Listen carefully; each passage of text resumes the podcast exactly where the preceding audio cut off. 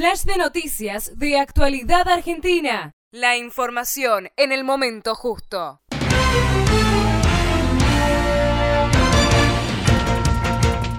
Siguen los cruces por el traspaso de los subterráneos.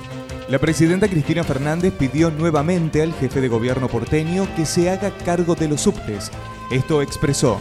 Un cronograma que podamos elaborar con el gobierno de la ciudad eh, de manera tal de que puedan ir implementando paulatinamente, tal cual lo manifestó ante la propia justicia y tal cual se lo manifestó el doctor Montenegro al doctor Berni. Vamos a también adoptar para los micros, ustedes saben que los micros demandan subsidios los que circulan exclusivamente en la ciudad de Buenos Aires. Vamos a pedirle a la ciudad durante un año también compartir el 50% de ese subsidio, esos 1.180 millones eh, de pesos, estamos dispuestos durante el año a que la mitad sea eh, pagada por el gobierno nacional y la otra mitad la pague el gobierno de la ciudad. Por su parte, Mauricio Macri respondió rápidamente a las declaraciones de la primera mandataria y esto dijo. El gobierno nacional no dialoga, hace monólogos. Y lo que quiere es tirar por la cabeza los subtes sin siquiera se hace cargo de devolverlo en el estado en que lo recibieron. Estado que se refleja en un decreto de necesidad de urgencia avalado por una ley que firmó el presidente Néstor Kirchner, que se comprometió una serie de obras que hacen a la seguridad de la gente que viaja en los subtes de Buenos Aires. Entonces, de esta forma, en estos términos, no va a haber traspaso, porque hace falta un convenio que se construya trabajando en buena fe entre ambos equipos, que después, con el eje puesto en que la gente viaje mejor, tiene que ir a la legislatura de la Ciudad de Buenos Aires para ser debidamente aprobado.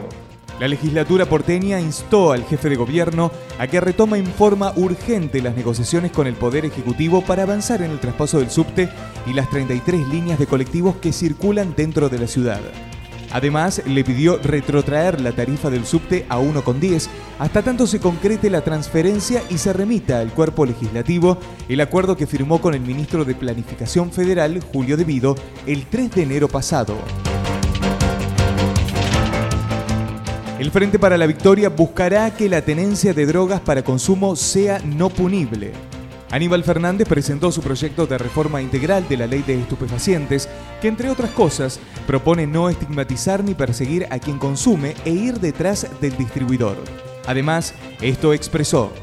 Es imperioso que la salud pública, las obras sociales y las prepagas también atiendan a aquel que es consumidor o consumidor abusivo o, o adicto para buscar la conclusión que, que realmente debía haber tenido desde el primer momento, que es solucionar el problema de esta enfermedad. Y no atacándolo de forma represiva, como decían las, la legislación hasta este momento, eh, de una forma de detención para que a través de él comenzara la punta de resolución o de, de encontrar eh, definitivamente el tema de la banda de narcotráfico, cuando nunca dio resultado y cada vez las cosas se incrementan más. Entonces está claro que el camino ese, que no lo decimos nosotros solo, lo dice nuestra Corte, lo dice el foro más importante de Naciones Unidas en droga y lo dice la Administración de los Estados Unidos, que fueron los motorizadores de la política represiva. Estamos todos en la misma sintonía trabajando hacia un punto en donde lo que se busca es no estigmatizar al, al enfermo, al que consume, encontrando una solución pública de resolver su al referirse a la motivación que impulsa su propuesta, el senador oficialista consideró que la actual legislación formó parte del fracaso de la política criminal en materia de delitos vinculados al tráfico ilícito de estupefacientes al direccionar la operatividad a los eslabones más débiles. Causa AMIA, Menem y Galeano a juicio oral. El juez federal Ariel Lijo decidió elevar a juicio oral la causa que investiga el encubrimiento por el atentado contra la AMIA, en donde están procesados el ex juez Juan José Galeano, el expresidente Carlos Menem y su secretario de inteligencia Hugo Anzorregui. La decisión fue tomada en el marco de la causa que se abrió para investigar las irregularidades por la investigación de la masacre ocurrida el 18 de julio de 1994 y que mató a 85 personas.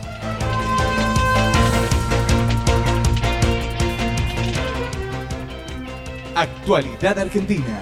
Porque sabemos lo que significa estar informado. www.actualidadargentina.info